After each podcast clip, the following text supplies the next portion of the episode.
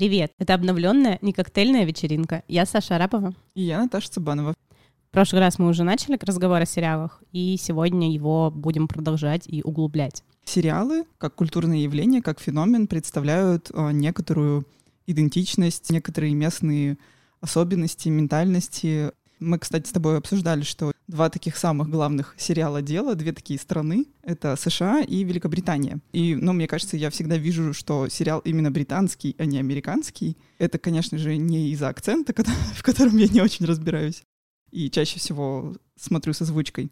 Чаще всего потому, что в британских сериалах делается очень большой акцент на драматизм, на игру актера. Для меня типично британские сериалы — это вот э, недавнее творчество твоей любимой Фиби Уоллер-Бридж «Дрянь» и «Убивая Еву». Мне кажется, про «Дрянь» я уже просто столько раз говорила, что уже неудобно.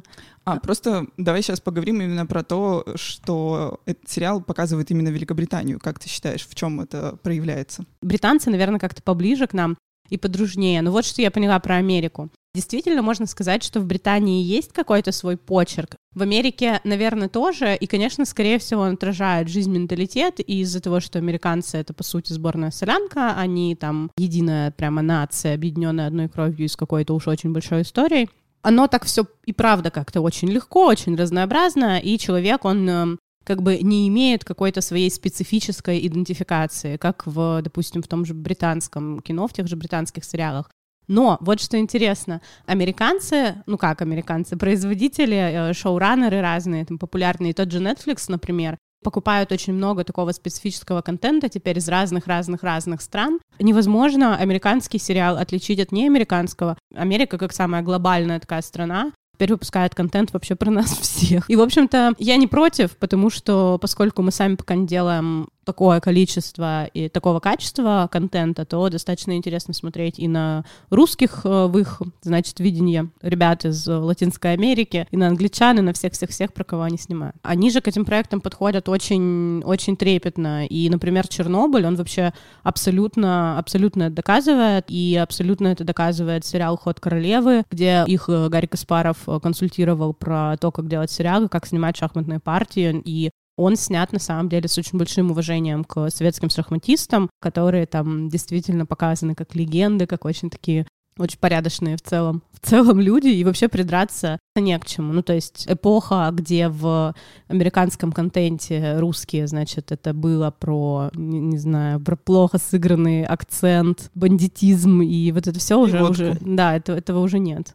Правда, есть один хороший британский сериал, в котором русские показаны просто там цирк с огнями и конями. Один из моих любимых британских сериалов «Острые козырьки». В каждом сезоне, значит, у ребят э, новые антагонисты. Вот, по-моему, в третьем сезоне это русские, это русская аристократия, которая, значит, понаехала в Англию после революции. Ну и там прям кошмар. Там реальные игры в русскую рулетку, оргии, водка. Вот все как по учебнику. Просто у сериала столько преимуществ, что можно им это простить. Мне кажется, что здесь же определенный ракурс показан именно преступной жизни. Я не буду отрицать, что преступники, возможно, так и живут. Я не знаю точно, но мне кажется, что вполне возможно. К чему это все? Вот все-таки есть американцы, которые там на шаг впереди, и они уже научились уважительно и детально очень подходить к сериалам, да, брать консультантов, которые подсказывают, эм, вешать правильные номера на машину, когда речь идет про Чернобыль. Есть Британия, которая как бы следующая, но еще чуть-чуть, видимо, а. отстают, они как бы еще не умеют. А мы, если там сейчас показываем иностранцев, пока совсем плохо это делаем. Угу. Ну, это один момент, то есть, что просто отрасль это очень развита в Америке.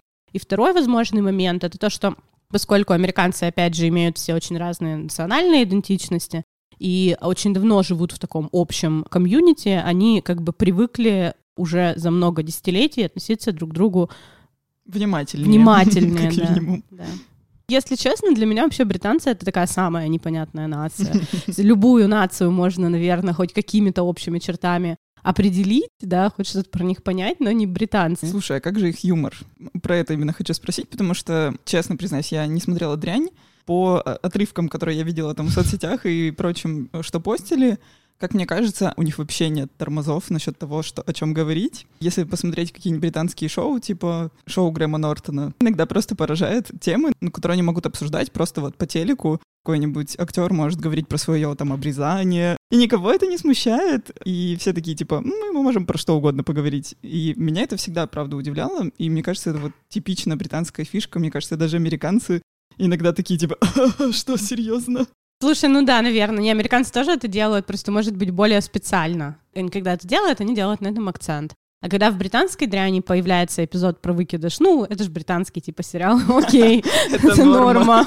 Да, да, может быть, может быть, есть такое. Какие еще есть такие локальные производители мощные в мире. Я всегда, мне кажется, как раз такой представитель зашкварного сериального контента в, этом, в этой серии точно буду потому что есть еще две страны, которые производят очень много сериального контента, и который очень популярен много где, и вплоть до того, что, мне кажется, даже сейчас по телевизору стали показывать. Это турецкие сериалы и южнокорейские. То есть культуры совершенно не противоположные, но очень специфические, а, и у них тоже есть свои особенности. Например, недавно я узнала, что в южнокорейских сериалах почти никогда, ну, точнее, вообще не показываются сексуальные сцены, и максимум какого-то взаимодействия между героями — это поцелуи и э, взяться за ручку. И именно поэтому такие сериалы часто нравятся даже представителям старшего поколения. ну, это прям реально истории, которые мне рассказали. Турецкие сериалы, они тоже, мне кажется, очень специфические. Там тоже весьма часто все крутится вокруг какой-то любовной линии. Что я заметила, кажется, там весьма часто есть насилие в отношении женщин. Ну, то есть там их часто похищают, они пытаются уйти от мужа очень богатого, там с ними происходят не очень хорошие вещи. То есть это сериал, это который современные сериалы, да. Mm, и в, эти, в этот момент я вспоминаю статистику в Турции домашнего насилия, которая одна из самых высоких в мире, и такая... М-м, Кажется, схлопнулась. Большие вопросы у меня к турецким сериалам но тем не менее в России их очень любят.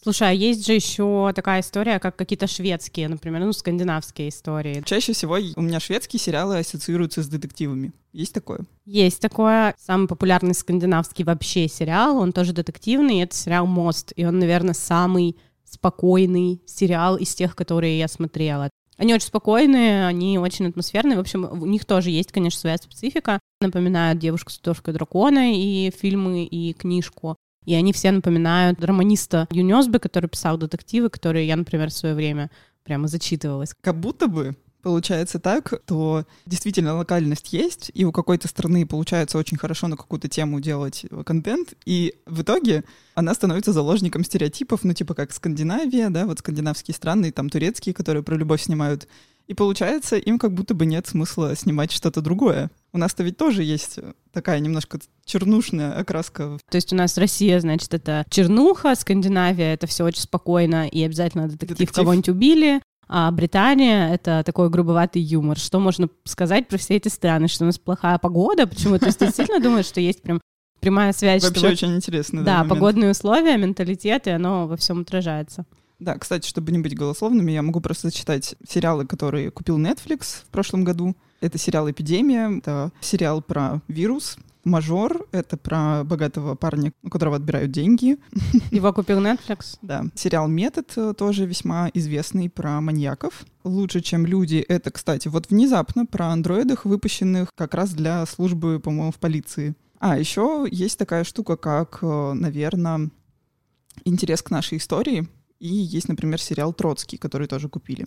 И сериал «Форца» — это, ну, про форцовщиков. Для зумеров поясняю, что это такое явление, когда в 90-е или даже перед 90-ми а, были такие люди, которые продавали иностранные товары, возили их незаконно в страну и на этом очень хорошо зарабатывали. Слушай, про интерес к нашей истории, знаешь, что э, действительно интересно, что мало того, что покупают действительно какие-то наши сериалы, еще много снимают просто сериалов отдельно про нашу историю. И, например, очень много вопросов вызвал в прошлом году прямо хит прошлого года, американский такой комедийно-драматический сериал, который называется «Великая», который рассказывает про Екатерину II и про то, как она приехала в Россию полная надежд на то, что она теперь в своей новой родине а, вообще все преобразит, положит основу феминизма, освободит, значит, крестьян, состоит в переписке с Вольтером, романтическая особа, полная надежд. И что в итоге получается? Иногда приезжает, она попадает, конечно, в атмосферу какого-то полного трэша, где там, э, значит, медведи, оргии и бесконечный какой-то вообще алкоголь, а ее муж, собственно, царь вообще не понимает, что, что делать, что происходит, и никакой совершенно интенции заниматься страной и менять его, ее к лучшему у него нет. В общем, это такой сериал, где все очень утрировано, где сознательно очень много клюквы, где ходит, значит, темнокожий граф Орлов, и у, людей-то как бы много вопросов к этому, а у меня много вопросов к людям. Но если вы видите, что это такой весь сериал сделан как шарж, да, то что уж там... Просто к этому сериалу для меня было шоком, что актриса Эль Фаннинг говорила, что Единственное, что она знала про Екатерину Великую, это то, что у нее был секс с конем. И я такая, что? Откуда это вообще взялось? Серьезно? Слушай, я тоже знала. Ну как знала? Не в смысле достоверно. Я знала, что есть такая байка. Я ни разу этого никогда не слышала. Я не знаю, где я жила, но, в общем, я этой байки не слышала, и я была в таком шоке. И на этом, кстати, Екатерину II это не оставили в покое. Это вот такая последняя история. А еще до этого в девятнадцатом году вышел сериал «Екатерина Великая», исторический мини-сериал уже от канала HBO, где, значит, в главной роли играла Хелен Миррен. А, ну, кстати, да. Также интересуется, конечно, не только нашей историей, а та же корона и вообще возврат к таким историческим сериалам. Разная рефлексия на их тему, она тоже прослеживается. Да, по-моему, еще есть сериал «Виктория». Вот культурное такое возрождение произошло в Великобритании в ее время. Угу. Кстати, испанцы тоже часто поднимают какие-то исторические темы, и есть очень много костюмных исторических сериалов. В Испании. Кстати, Испания тоже у меня ассоциируется тоже с детективами. Но это произошло, когда мы посмотрели «Невидимый гость». И это, правда, фильм, который меня очень поразил. Он при этом, ну, как бы без претензий на что-то. Он очень круто снят, очень классно держится напряжение. В общем, вот такой классный фильм, чтобы просто посмотреть, немножечко потрепать себе нервы в меру и, в общем, удивиться развязке. В целом, как раз мы в прошлый раз говорили про «Бумажный дом», что я его собиралась смотреть. Я его посмотрела, и, честно, это совсем не то, чего я ожидала и какого, ну, чувства я хотела получить. То есть оно абсолютно не равнозначно тому, что я испытала, когда смотрела «Невидимый гость». Это то, как раз, что мы с тобой обсуждали, что очень сложно подобрать сериал, содержанию вот эти формальные признаки, что это Испания, что это условный детектив, что это напряженный сюжет. Это вообще не работает. Такая, ну, такая рекомендация. И вообще это, мне кажется, интересная тема, как как вообще, в принципе, рекомендовать сериалы и как их находить. Как действительно, кстати, находить сериалы? Помимо вот этих рекомендаций очень формальных, есть, конечно, много тех, кто пишет какие-то листы, и, возможно, среди этих людей есть кто-то, кто станет для вас авторитетом, и чьим рекомендациям вы сможете смело прислушиваться. А, мне, например, нравится подкаст, который называется в предыдущих сериях, он про сериалы, и у его, одного из его ведущих, Ивана Филиппова, есть канал в Телеграме «Записаемся попкорном», прямо топ там на Дзене, он очень большой, сериалы, которые прям очень понравились, не столь понравились, и сериалы, которые вот просто типа, можно посмотреть. На него можно ориентироваться. Вообще очень редко получается так, что сериал, который тебе по внешним признакам, казалось бы, должен понравиться, тебе действительно нравится. И, очень редко. Да, и очень часто происходит наоборот. Я, например, очень долго откладывала просмотр «Американской родины», сериал про разведку, спецслужбы, про сложную, значит, женскую героиню со своей там тяжелой судьбой и психической болезнью. И на самом деле в итоге я получила от него прям большое удовольствие. Возможно, зря я его откладывала, хотя мне казалось, что это ну настолько вообще не мой формат. Таких примеров было много. В том числе я еще думала, что исторические сериалы тоже вроде как, вроде как не очень.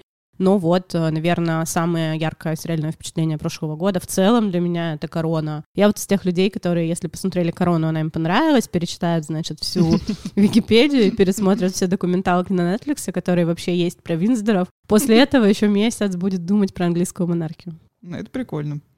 У меня есть отдельное мнение про какие-то истории французские, и про какие-то истории про Францию. Я не помню, рекомендовала я этот сериал в подкасте или нет, но совершенно крутой французский сериал, который называется Call My Agent про киноиндустрию во Франции, про агентство, которое занимается продюсированием артистов. И у них каждую новую серию, значит, какой-то персонаж. Каждая новая серия — новая камео. И играет большой величины французский артист. Сериал рассказывает про тонкости отношений между актером и его агентом, между актером и другими актерами, между семьей актерской. И сериал, который, говоря про Францию, вообще нельзя, конечно, пропустить, который называется «Эмили in Paris», который, в общем, ну, не несет какой-то особой глубины, а, но очень интересно показывает, показывает французов. Вот, кстати, он сто процентов про локальность. Конечно, очень поверхностно, я согласна, но, в принципе, весьма часто, мне кажется, там очень классно все подмечено. Я, поскольку человек, который не, до конца не понимает ни э, эту девочку-американку, да, потому что я там не живу, хоть про Америку я имею гораздо большее представление, потому что я там сколько-то долго пробыла, смотрела много американского контента, там говорю на языке получше, но все равно я даже ее до конца понять не могу, у меня не та идентичность, и тем более французов до конца понять не могу, там вообще как бы пропасть между нами. И мне вот как такому человеку издалека показалось, что все прямо максимально грубо. Вообще французская критика отзывается достаточно хорошо про этот сериал, и они иронизируют над собой, видят, что он действительно очень много, много что подметил. Поэтому в качестве такого, ну, не то чтобы guilty pleasure, но там отдохнуть на выходных, отвлечься от э, какой-то своей работы сложного там жизненного периода очень неплохо. Там очень классно раскрыта тема современных медиа, и тоже, конечно, все достаточно простенько, показывается так, как будто она просто фонтанирует концепциями, а, но, тем не менее, это достаточно круто и приятно смотреть, особенно тем, кто действительно в соцсетях работает, как, как я. Ну и, наконец, про то, как мы сами русские стали внимательнее mm-hmm. друг к другу. Что внутри страны, внутри России есть разные идентичности, разная локальность, и это супер круто. Я тут недавно, вот буквально сегодня, когда думала над темой, я вспомнила сериал «Счастливы вместе, Саша», где Гена Букин живет в Екатеринбурге, как ты помнишь, в двухуровневой квартире и работает в обувном магазине. Кстати, у нас поставили памятник Гене Букину, если вы забыли об этом, он до сих пор на том месте, где и был. Но между тем и тем, что сейчас, э, да, мне кажется, такая пропасть. Возможно, у меня специфический круг общения, но все равно, мне кажется, настолько даже просто на уровне СМИ и медиа стало хотя бы уральцам интереснее про Урал и про екатеринбуржцам про Екатеринбург, что это вообще просто невозможно представить сейчас. Есть все равно определенная специфика сериалов, которые рассказывают про Локальность — это, естественно, в нашем случае перевал Дятлова. Достаточно неплохо, насколько я могу судить. И есть подобный же сериал «Территория», она уже, он уже про Пермский край, очень плохой по, по драматургии и там сюжету и так далее. А, но зато там действительно есть разные народности пермские, которые до сих пор существуют со своим укладом, с какими-то верованиями. Чудища из этих верований, они оживают, и мне кажется, это уже само по себе круто как само осознание этого как контента, да, что это может быть э, контентом. К сожалению, ничего не знаю про якутские сериалы, но в целом я знаю, что есть якутский кинематограф, и наверняка там есть очень добротные сериалы, потому что якуты действительно... Якуты, кстати. Mm-hmm. Это я узнала из интервью с их мэром, к сожалению, которая покинула свой пост. Суть в том, что им они сами интересны, и они сами про себя снимают, и это очень круто. Ну и, наверное, венец этого списка будет сериал «Чики», который, как я понимаю, очень адекватно рассказывает про Кавказ. Как ты считаешь? Ну, я вообще не думаю, что в концепции сериала Чики так уж важно, что это Кавказ, потому что он рассказывает про русский маленький город mm-hmm. среди Кавказской республики. Так исторически получилось, что есть очень маленький город прохладный, который находится там буквально в 20 минутах от моих любимых кавказских городов и родных мне. Так получилось, что там, на территории республики в целом живет три национальности, и вот в этом городе э, он почти полностью русский. С одной стороны, это как бы еще интереснее, то есть это такое настроение. Мы говорим про русских людей в такой не совсем русской действительности. В России, которая для москвичей или для иностранцев обычно показывается как такая холодная, холодная да, зимняя, белая. И в этом плане, конечно, он очень многим отличается от русских сериалов. И отличается больше всего тем, что у него визуальный стиль повествования такой очень яркий, у него такие очень необычные какие-то саундтреки, у него такая необычная э, съемка, то есть вообще стиль съемки очень необычный, очень яркая картинка. Это очередной сериал вроде бы про беспросветную жизнь русских людей, но который снят теми приемами, которыми обычно снимают счастье. И вот этот южный колорит, и вот это, опять же, наслоение разных идентичностей, что мы русские, но мы при этом с Кавказа, с юга, да, что вот э, у нас беспросветная жизнь, но при этом какие-то очень открытые мечты. Мне кажется, он делает этот сериал интересным и достаточно особенным. Да, помимо вот этого первого стереотипа про русские сериалы, это холод. И второй, я вот поняла, что сериал «Мажор» и вообще многие русские сериалы, они про какую-то богатую жизнь в столице. Не знаю почему. Может быть, потому что до сих пор считается, что всем россиянам это интересно смотреть. Но мне очень нравится хотя бы появляющийся тренд на то, чтобы снимать не про это, да, не, не содержанки, не мажор, что-нибудь другое. И, как мне кажется, очень многие сюжеты игнорируются, но, возможно, когда-нибудь будут оценены, будут увидены, и э, это было бы очень круто. Мой пример из литературы, потому что, кстати, весьма часто или почти всегда э, американцы снимают по книгам, по бестселлерам, да, и потом появляется какой-то успешный фильм.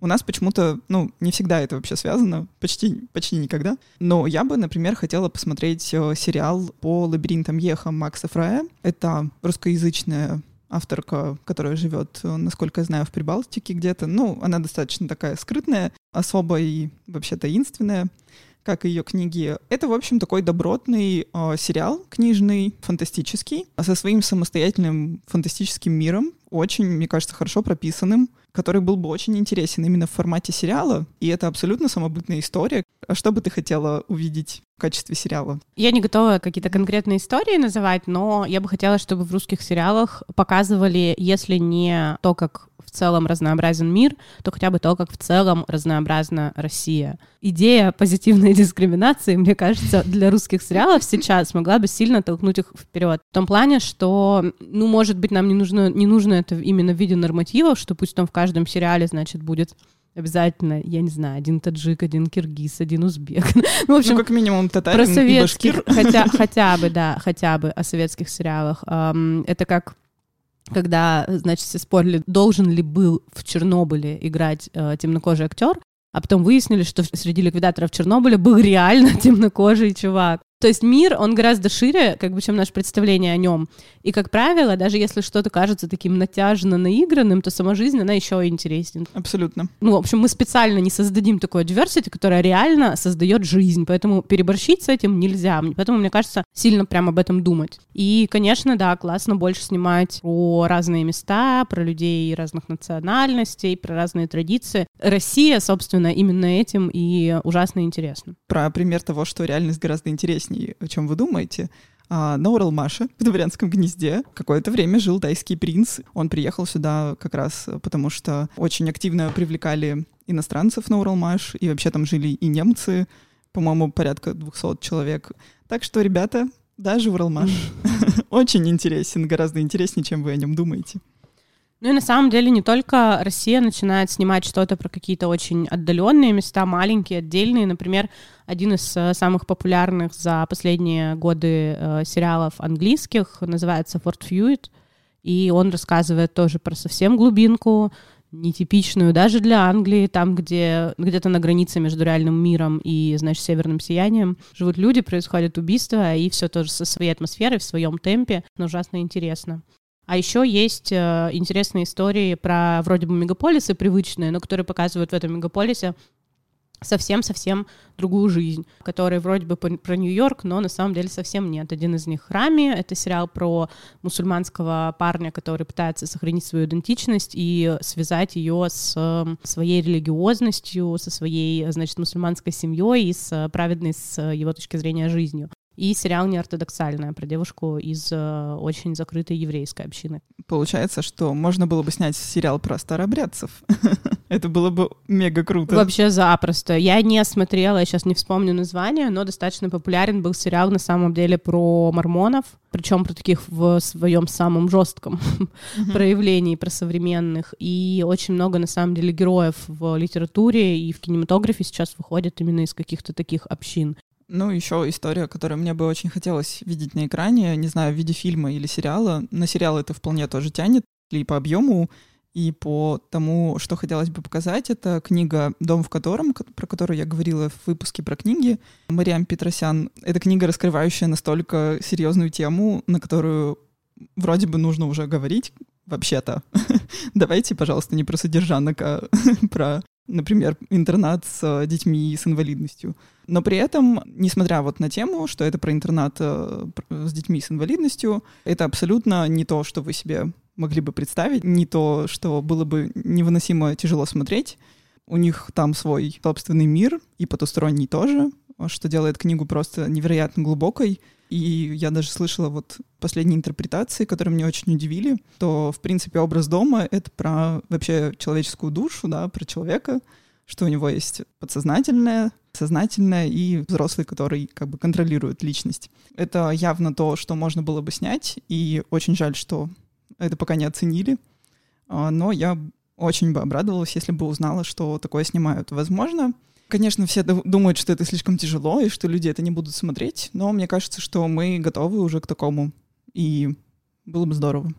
Наверное, последнее, а, что еще хочется сказать, что сериалы про любовь, теперь хорошие сериалы про любовь, выглядят тоже достаточно по-другому. Они уже не похожи на классические там драмы или классические ромкомы. И есть два максимально, на мой взгляд, тонких сериала про любовь, тем более они не английские, не британские, ладно, не в чистом виде британские и не русские, поэтому о них тоже интересно будет сказать. Один это сериал «Нормальные люди». Это ирландский драматический сериал про двух молодых людей, которые очень близки, но у них то складывается, то не складывается. И, в общем, такой очень тонко сыгранный, прочувствованный и хорошо снят сериал про любовь, которая зародилась еще в школе. И второй сериал достаточно неожиданный, называется «Любовь и анархия». Он шведский, он э, ужасно смешной и при этом тоже сделан очень тонко хотя в сюжете нет ровным счетом вообще ничего особенного. Смотреть их очень приятно. Так что если вы хотите посмотреть про любовь, но при этом не, но при этом не ванильно-конфетный какой-то узор, а что-то более такое нетривиальное, то вот вам два хороших варианта. Спасибо, что слушаете нас. Слушайте нас на всех платформах, где выпускают подкасты. Пока.